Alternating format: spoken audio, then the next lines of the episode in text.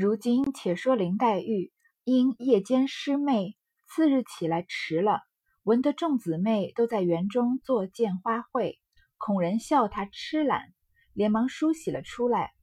刚到了院中，只见宝玉进门来了，笑道：“好妹妹，你昨儿可告我了不成？不曾教我悬了一夜心。”林黛玉便回头叫紫娟道：“把屋子收拾了。”撂下一扇纱屉，看那大燕子回来，把帘子放下来，拿狮子倚住，烧了香，就把炉罩上。一面说，一面又往外走。宝玉见他这样，还认作是昨日中赏的事，哪知晚间的这段公案，还打工作揖的。林黛玉正眼也不看，各自出了院门，一直找别的姊妹去了。宝玉心中纳闷。自己猜疑，看起这个光景来，不像是为昨日的事。但只昨日我回来的晚了，又没有见他，再没有冲撞了他的去处了。一面想，一面由不得随后追了来。林黛玉前一天晚上不是到二更才睡吗？然后她睡不着，早上就起迟了，担心别人笑她起床晚是个懒虫，然后她就赶快梳洗出来。还记得在薛宝钗要去找林黛玉的时候，她看到贾宝玉先进了林黛玉的这个院子吗，所以林这个薛宝钗就先走了。那这个时候贾宝就在回头讲贾宝玉的事情，他看到林黛玉啊，还只管求着她说：“你昨天有没有告我呀？说那个呃共多情小姐同冤账的事情，叫我悬了一夜心，一晚上都没睡好。”林黛玉啊就忽略他，吩咐紫娟一些不重要的事情。撂沙屉呀，把帘子放下来呀，把香炉罩上什么的，就完全忽视他。一面说就往外走。宝玉还以为是因为昨天中午林黛玉在生那个气呢，不是说她说话太过分了吗？她哪知道林黛玉在外面要敲门，晴雯不让她进门，听见薛宝薛宝钗和她在里面说笑的事情呢。他不知道这件事啊，所以林黛玉个正眼也不看他。贾宝玉就觉得奇怪，觉得不像是因为昨天的事情，因为昨天的事情没这么严重啊。但是昨天他不是见完薛蟠之后晚上很晚才回来吗？又没见到林黛玉，所以怎么可能有冲撞他的时候呢？只见宝钗、探春正在那边看鹤舞，见黛玉去了，三个一同站着说话。又见宝玉来了，探春便笑道：“二哥哥身上好，我整的三天，我整整的三天没见你了。”宝玉笑道：“妹妹身上好，我前儿还在大嫂子跟前问你呢。”探春道：“二哥哥，你往这里来，我和你说句话。”宝玉听说，便跟了他，离了钗、玉两个，到了一棵石榴树下。探春应说道：“这几天老爷可曾叫你？”宝玉笑道：“没有叫。”探春说：“昨儿我恍惚听说老爷叫你出去的。”宝玉笑道：“那想是别人听错了，并没有叫的。”探春又笑道：“这几个月，我又攒下，我又攒下来有十来吊钱了。你还拿了去，明儿出门逛去的时候，或是好字画、好轻巧玩意儿，替我带几样来。”宝玉道：“我这么城里城外、大廊小庙的逛，也没见个新奇精致东西，左不过是那些金玉铜瓷、没处料的古董，再就是绸缎、吃食衣服了。”探春道：“谁要这些做什么？怎么像你上回买的那织柳编的小篮子，枕竹子根抠的小盆子，教你躲的风炉儿，这就好了。我喜欢的什么似的，谁知他们都爱上了，都当宝贝似的抢了去了。”宝玉笑道：“原来要这个，这不值什么，拿五百钱出去给小子们，管拉一车来。”探春道。小厮们知道什么？你捡那朴而不俗、直而不拙者，这些东西你多多的替我带了来。我还像上回的鞋做一双你穿，比那一双还加功夫，如何呢？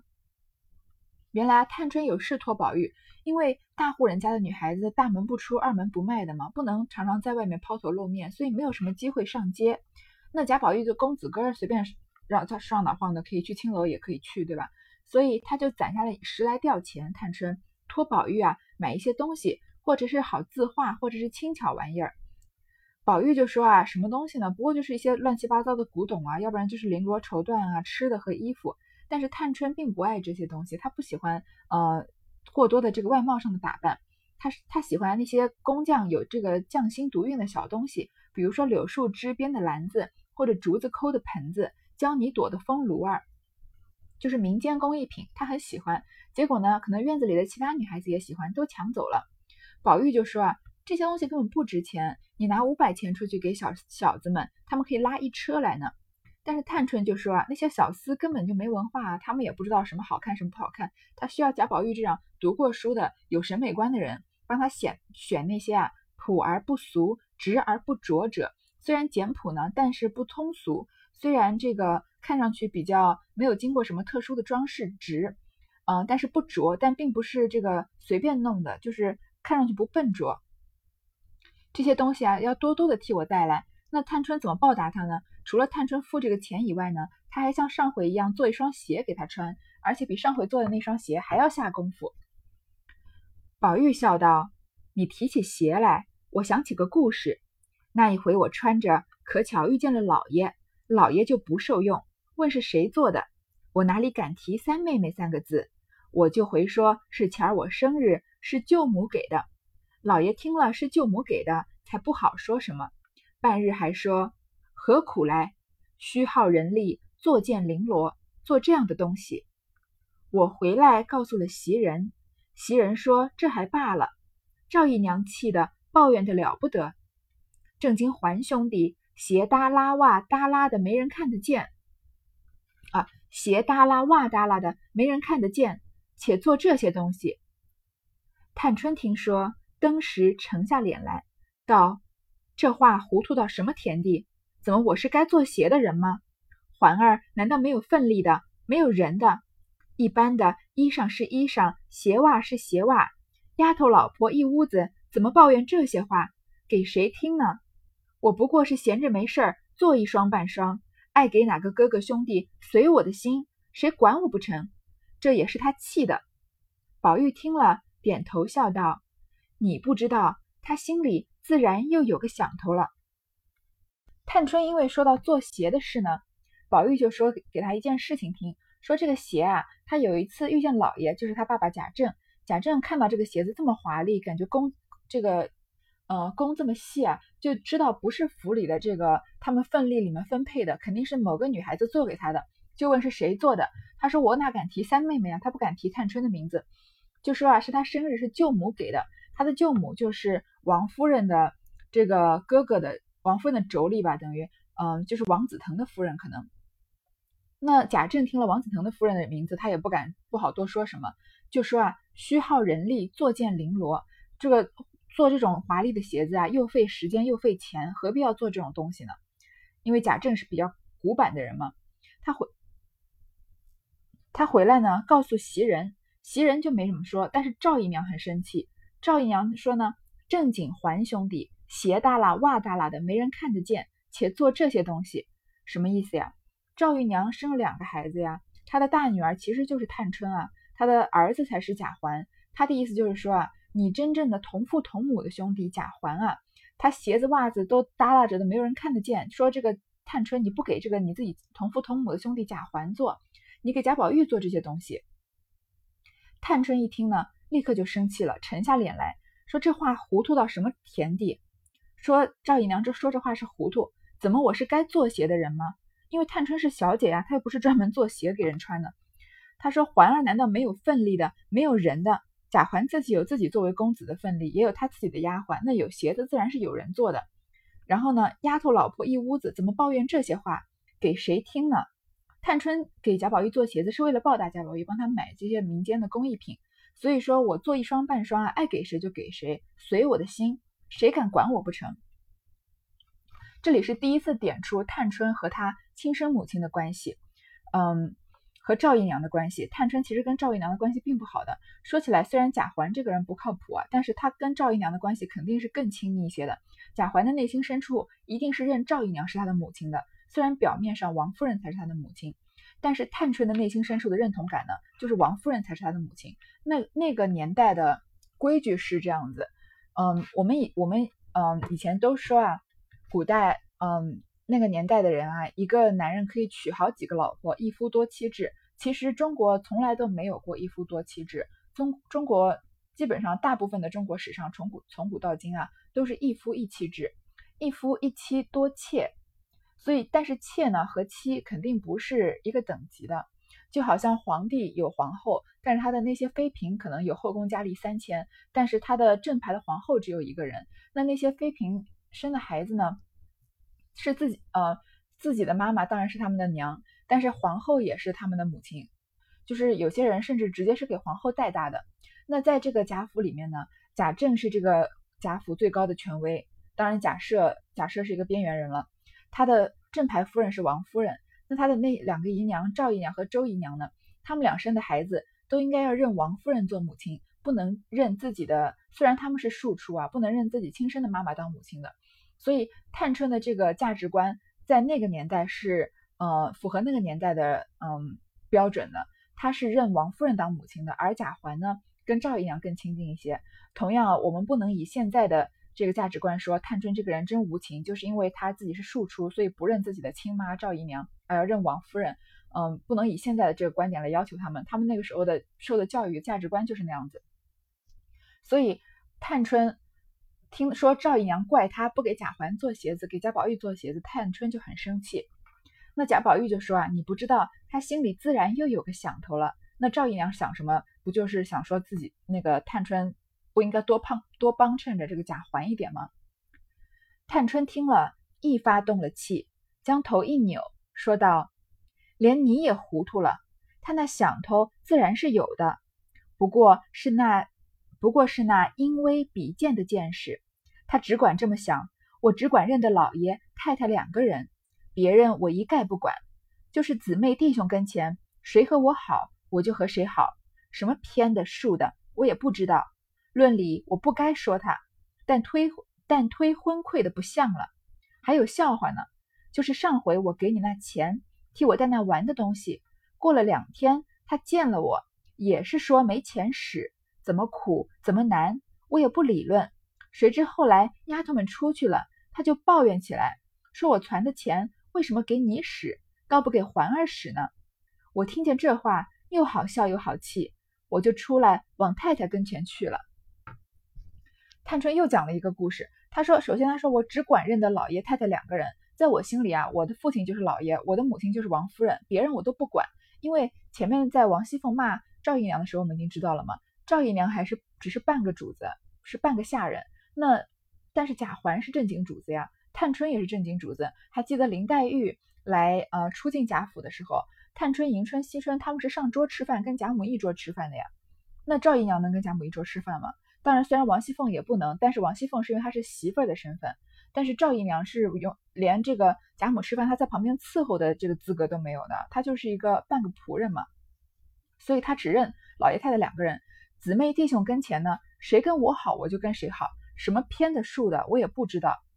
探春自己是庶出，其实她的身份呢就比贾宝玉稍微低微一点，但是她不太在乎这些东西，她也不觉得她自己跟贾环是同父同母，她就应该对贾环好一点。他说的这个故事呢，上次他给贾宝玉钱让他带东西的时候呢，过了两天就遇到了赵姨娘，赵姨娘就在他面前说自己没钱使，怎么苦怎么难，其实就是暗示探春要把钱给他或者给贾环。所以呢，这个探探春说我也不理论，他也没理他。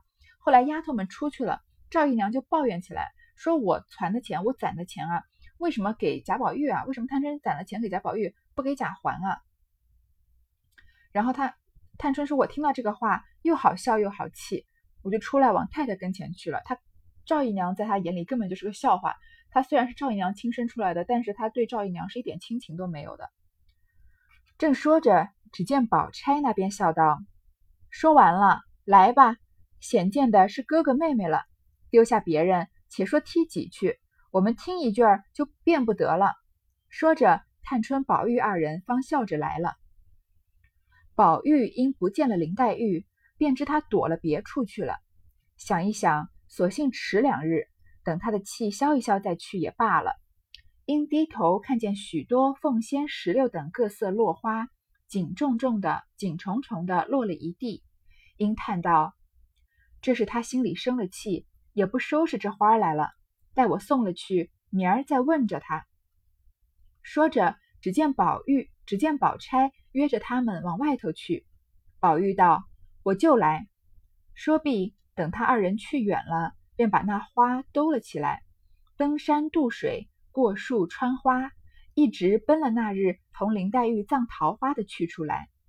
将移到了花冢，犹未转过山坡，只听山坡那边有呜咽之声，一行数落着，哭得好不伤感。宝玉心下想到，这不知是哪房里的丫头，受了委屈，跑到这个地方来哭。一面想，一面刹住脚步，听她哭道：“是贾宝玉啊。”看看见林黛玉不见了，因为他跟探春在旁边说了两句话。那个时候薛宝钗和林黛玉不是都在了吗？但是林黛玉不见了，他就知道她躲到别的地方去了。他就想啊，干脆就冷冷林黛玉两天，等她把气消一消就算了。然后他低头呢，看见花落了一地，他就想到啊，他们在宝黛共读西厢的时候，贾薛宝这个贾宝玉不是说嘛，这些花啊都嗯在这里啊都太脏了，把它们丢到水里面去，就留着顺着水流流了也干净。那林黛玉说：“水在我们这是干净的，但是它流到民间去呢，也不知道是哪家，也很脏。所以林黛玉有个花种可以葬花嘛。那贾宝玉看到花落了这么多，林黛玉也不葬了，他就知道呀，林黛玉心情不好，所以也没精神收拾这个花了。他就想把花兜了呢，去找林黛玉。于是他就兜着花来到了花冢，在花冢呢，听到有一个女孩子在哭。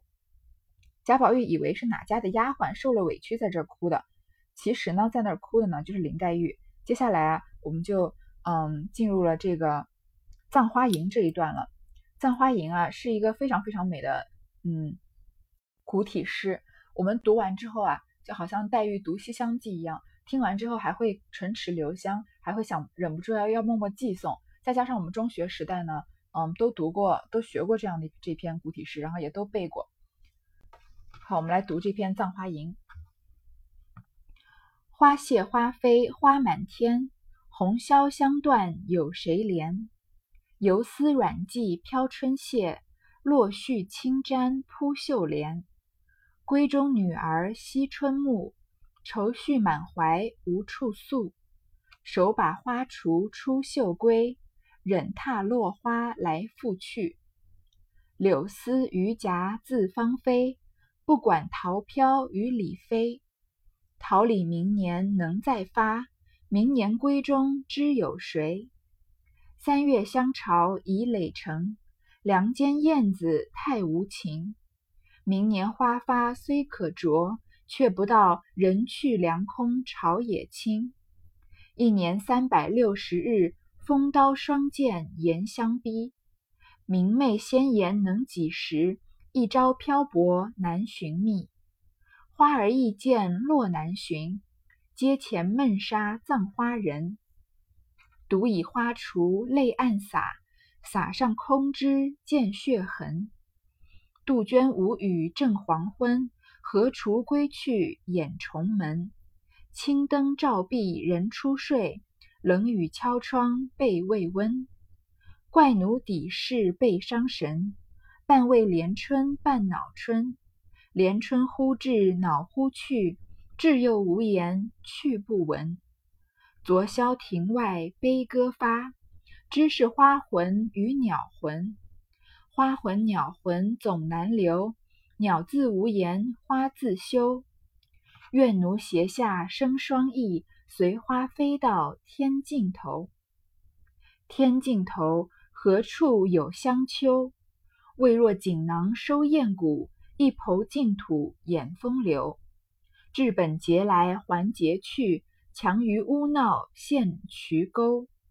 尔今死去农收葬，未卜农身何日丧？农今葬花人笑痴，他年葬农知是谁？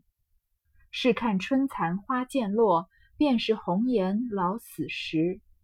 一朝春尽红颜老，花落人亡两不知。在不解释这段《葬花吟》的时候啊，我们听起来光听这个韵律就有一种暗淡而凄清的感觉。然后，嗯，我们能感觉得到整首《葬花吟》它的基调是非常悲伤的，而且那那样的悲伤并不是嗯，就是淡淡的，而是很浓烈、很忧伤的这种情调。嗯，充分了展示这个，充分展示了这个林黛玉在冷酷的现实摧残下，她的心灵世界。她作为一个非常敏感的女孩子，嗯，然后身世又这么的坎坷，然后表达了她在这个生与死、爱与恨这种很复杂的感情纠葛中间产生的一种非常焦虑和迷茫的感觉。在嗯，知批本的是知知批本有很多个这个，嗯。这个不同的版本，其中一个版本呢，有说到说志在志三四，其凄楚感慨，令人身世两忘，举笔再四，不能下批，写不下来，不知道怎么评价，太难过了，太凄凉了，太感慨了，然后嗯，就是非常的感同身受，但是所以这个难过的都不知道该怎么下笔，都不知道该怎么评价。那我们来逐字逐句的解读一下，其实它的意思倒并不难懂的。好花谢花飞花满天，红消香断有谁怜？我这个版本是花谢花飞花满天，但是中学学的版本和很多其他的《红楼梦》版本呢，是花谢花飞飞满天。这两句话呢，很多人觉得花谢花飞飞满天更美一点，这个见仁见智。我觉得两个版本都很好。是说什么呢？花儿呢已经枯萎凋残了。然后风呢，吹得它满天旋转。红消香断有谁怜？这个褪尽了鲜红的颜色，因为花不是红色的吗？消失了芳香，因为都落下来了吗？谁会对它同情？谁会怜悯它呢？游丝软髻飘春榭，落絮轻沾扑绣帘。这个柔软的蜘蛛丝啊，好像嗯藕断丝连，好像断又好像连着的一样，然后飘荡在春天的树中间。就是说，这个蜘蛛在树枝中间结网嘛，然后被风吹的又好像又断了，又好像没断一样。然后漫天飘散的柳絮呢，随风飞过，随风扑过来呢，沾满了绣花的门帘。闺中女儿惜春暮，愁绪满怀无处诉。闺房中的少女啊，面对这个春天要结束，这个残春的景色，感觉非常的惋惜。这个满心都是一种忧郁、惆惆怅的感觉，没有地方寄托这样的愁绪。这闺中女儿当然是指林黛玉自己了，她的身世也就好像结在树枝之间的这个蜘蛛网一样，被这个嗯风吹的这个飘飘摇摇的，好像连着又好像没有连着，没有这个无依无靠的感觉。忍手把花锄出绣归，忍踏落花来复去。我手里拿着锄花的花锄啊，这个还记得。第一次贾宝贾宝玉看到林黛玉簪花的时候，他手里拿着花锄，然后花锄花锄上挂着一个这个花囊，对吧？然后挑开门帘呢，走到园里，园子里的花飘了一地，我怎么忍心踩在花上走来走去呢？他林黛玉的这个嗯悲天悯人的心情，他连花都不忍心踩，因为他觉得自己的命运就跟这个落花是一样的。柳丝榆荚自芳菲，不管桃飘与李飞，这个。柳絮啊和榆树叶子都只知道炫耀自己的芳菲，炫耀自己的美丽，他们不顾啊桃花飘零，也不顾李花纷飞。是说林黛玉啊，她在这个里面自己觉得自己好像是嗯桃花李花一样，然后在这个柳丝和榆树呢还还继续春天转夏天的时候，他们还继续生存着，他们就不管这些桃花和李花，都会嗯在这个春天结束的时候就结束他们的生命了。桃李明年能再发，明年闺中知有谁？虽然我自比桃花和李花呀，但是明来年大地春回的时候，桃树、李树又会含苞吐蕊，花又会继续盛开了。可是来年的闺房还能剩下谁呢？我还能不能在明年呢？还能不能活到明年呢？三月香巢已垒成，梁间燕子太无情。这个新春三月的时候啊，燕子衔来百花。散着花香的这个它的燕子的巢啊，刚刚筑成，因为燕子不是用自己的口水和树枝啊、花叶啊筑筑成它的巢吗？梁间的燕子呀，你你为了筑自己的巢，糟蹋了这么多鲜花，是一件多么无情的事情。明年花发虽可啄，却不到人去巢人去梁空，巢也清。明年百花再盛开的时候呢？你虽然还能再衔这些花草，花草还能再筑你的窝，但你是梁间燕子，燕窝不是住在房梁上的吗？你怎么能料到啊？房子的主人都已经不在了，你曾经的旧的燕巢啊也已经倾落了，只有这个房梁空空，可能连筑巢的依托都没了呢。一年三百六十日，风刀霜剑严相逼。这句话写的，呃，有多多有这种紧迫，呃，生命非常苦短，然后非常生活非常残酷的感觉。一年有三百六十天啊，我过的都是什么样的日子？刀一样的寒风，剑一样的严霜，无情的摧残着这个花枝。花枝当然也就是自比自己的命运了。其实林黛玉和花在这整首《葬花吟》里面都你都是可以互换的，把这两嗯，你可以说林黛玉是花，也可以说花是林黛玉。然后他把自己比花的时候呢，又会想到自己连花都比不了，因为花明年还能再开，但是我明年也许就不在了。嗯，明媚鲜妍能几时？一朝漂泊难寻觅。明媚的春光，艳丽的花朵啊，能够撑多久呢？一旦被狂风吹走啊，就再也没地方去找它们了。花开易见落难寻，阶前闷杀葬花人。这个花开的时节呢，很容易看到；花一旦飘落啊，你就很难再找到花了。站在这个阶梯前面啊，我愁思满怀，愁坏了我这个葬花的人，因为他找不到呃这个所有花的尸体。独倚花锄泪暗洒，洒上空枝见血痕，见血痕。我手里握着花锄，默默地抛洒我的泪珠，在流泪，眼泪啊洒满了空枝，因为树枝上已经没有花了嘛，空枝上啊都浸染了斑斑的血痕。杜鹃无语正黄昏，何锄归去掩重门。杜鹃已经哭干了她的眼泪，她的血泪啊，默默的无语，已经就已经沉默了。然后愁惨的黄昏呢，正要降临，我就扛着花锄啊，忍痛归去，紧紧的关上了我的闺门。青灯照壁人初睡，冷雨敲窗被未温。清冷的灯光啊，照射着墙壁四壁，人们刚刚进入梦，刚刚进入梦乡。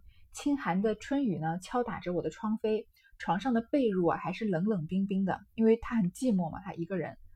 怪奴抵世被伤神，半为连春半恼春。连春忽至恼忽去，至又无言去不闻。人们都奇怪，到底有什么事情让我今天这么格外的伤心呀？一半是因为对美好春光的爱惜，一半呢是恼恨春天即将逝去了。我呢，很高兴春天忽然来临。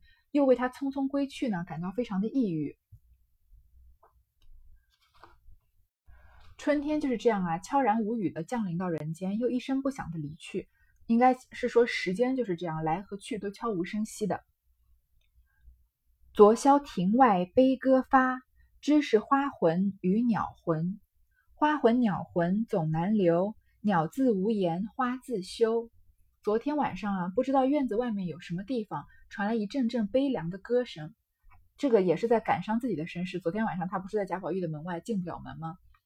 不知是花的灵魂还是鸟儿的灵魂呢？不管是花的灵魂还是鸟的灵魂啊，都一样很难挽留。我问鸟儿，鸟儿就默默无语；我问花儿，花儿低头含羞，他们都不答。愿奴斜下生双翼，随花飞到天尽头。我衷心的希望啊，我能生出一对翅膀。尾随着飞到花，不管花飞到哪里，我就追随它飞到哪里，一直飞到天地的尽头。天尽头何处有香丘？纵使我飞到天地的尽头，哪里又有埋葬香花的这个嗯冢呢？这个丘也就是冢的这个墓碑的代称嘛。未若锦囊收艳骨，一抔净土掩风流。不如用这个锦绣的香袋，也就是挂在林黛玉花橱上的香袋啊，收敛你那娇艳的尸骨，然后再堆起一堆洁净的泥土，埋葬你这个绝代的风流。治本节来还节去，强于污闹陷泥沟。这句非常有名啊，几乎是《葬花吟》里面最有名的一句，尤其是治本节来还节去，是林黛玉对自己呃人生最终极的评价，是愿你那高贵的身体啊，洁净的生来。洁净的死去，不能让它染上一丝的污秽，被抛弃在那个肮脏的河沟里面。那林黛玉是不是这样？她前生是绛珠仙子，她为了还贾宝玉眼泪，生到这个人世间。然后她死的时候呢，她还完眼泪就这么就这么走了，嗯，一辈子都坚持着自己非常的清高，没有受到一生一丝世俗的污染，从来不为世俗的事情妥协。像薛宝钗，其实情商高就是一种对世俗妥协的表现嘛。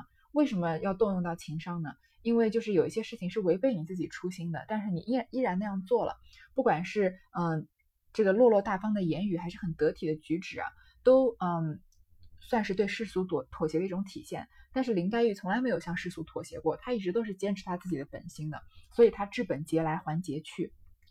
而今死去农收葬，未卜农生何日丧？花儿啊，你今天死去，是我来把你收葬。谁知道薄命的我呢，会什么时候突然命丧黄泉呢？农今葬花人笑痴，他年葬侬知是谁？我今天把花来埋葬啊，人们都笑我痴情。等到我死去的时候，谁会把我来掩埋呢？试看春残花渐落，便是红颜老死时。不信啊，你看那个凋凋残的春色，花儿正在渐渐的飘落。那也就是闺中的少女啊，衰老死亡的时刻。一朝春尽红颜老，花落人亡两不知。一旦春天消逝呢，少女的红颜也不在了，白也会白发如丝，也会老去。花儿凋零，人和死去啊，花儿和人儿两不知，都没有人再知道了。葬花吟啊，需要每一个人自己好好的、反复的读、反复的听，然后都会有一种从内心深处。发出的一种悲悯感，当然每个人也会有自己更多的解读，但是大多数人共同认为的是啊，这个嗯，这首诗体啊，它是一种歌行体嘛，它全书的全诗都有一种如泣如诉的感觉，有一种好像字字血泪啊，满每一个字都是发自肺腑，都是血泪凝成的，表现了林黛玉她对自己身世的遭遇和感叹。还有一种比较普遍的观点呢，说《葬花吟》啊，其实也是一个谶语。因为它是一个尸体，所以他们称作林黛玉的一个诗谶，嗯，是为林黛玉后面的红颜薄命她的死法、死因埋下的重要的线索。然后在脂砚斋的批本上也写过，说没有看过这个八十回之后啊，宝玉之后的呃下场的这个文章呢，《红楼梦》的后面几十回呢，没有对没有办法对此事加批。而《红楼梦》八十回以后，我们也知道，就是再也找不到，就失传了，所以。嗯，在这里曹雪芹描下的埋下的是什么样嗯宝黛悲剧的重要线索呢？我们也无从再嗯讨论了。所以啊，每个读《红楼梦》的人都觉得人生一大遗憾啊，就是《红楼梦》未完吗？其实呢，宏观上的评价《葬花吟》啊，作为一首诗写的怎么样？嗯，是一件非常见仁见智的事情。有些人觉得它立意窄，有些人觉得它格局小，觉得嗯比《葬花吟》写的好的歌行体的诗歌啊多非常多。但是我们想一想，曹雪芹是作为一个作者啊，他以林黛玉的角度来写这首《葬花吟》，那他的文学水平就非常非常的高了。因为不管是他格局小格格局小啊，还是嗯思绪局限啊，都能正好是符合林黛玉的人物形象和她的性格的。她本来就是闺中的女孩子，没有什么宏观的思考，她关注的焦点就是自己的命运、女孩子的命运、花的命运。所以这种选题的窄呢，正好是符合她的思想的。而嗯说，比如说说这个《葬花吟》叙述缺乏层次感什么的呀，这个场景就是贾宝玉听见林黛玉在葬葬花，悲从悲从中来，随口吟诵的成了一篇诗，而不是仔仔细仔仔细细写就的。所以所以嗯，这一切啊都恰到好处的符合当下人物的个性和场景的安排。所以《葬花吟》在嗯这里能看得出来，他的文学水平是非常高的。有一个很有名的短篇小说家，他叫木心。他写了一本文学回忆录啊，这个木心其实，嗯，他的故居也在纽约，我还曾经跟我的朋友一起去看过他的故居。他写了一句话，我非常的赞同，说啊，《红楼梦》里的诗如水草，取出水既不好，放在水中好看。你把《葬花吟》拿出《红楼梦》来，跟这个所有的唐诗、唐诗宋词元曲来比，嗯，可能只是中等的水平。但是它是水草啊，它要放在《红楼梦》红。它要放在《红楼梦》里面看，那才真的好看。你在当下读它的时候，才觉得唇齿留香。好，这回先读到这里。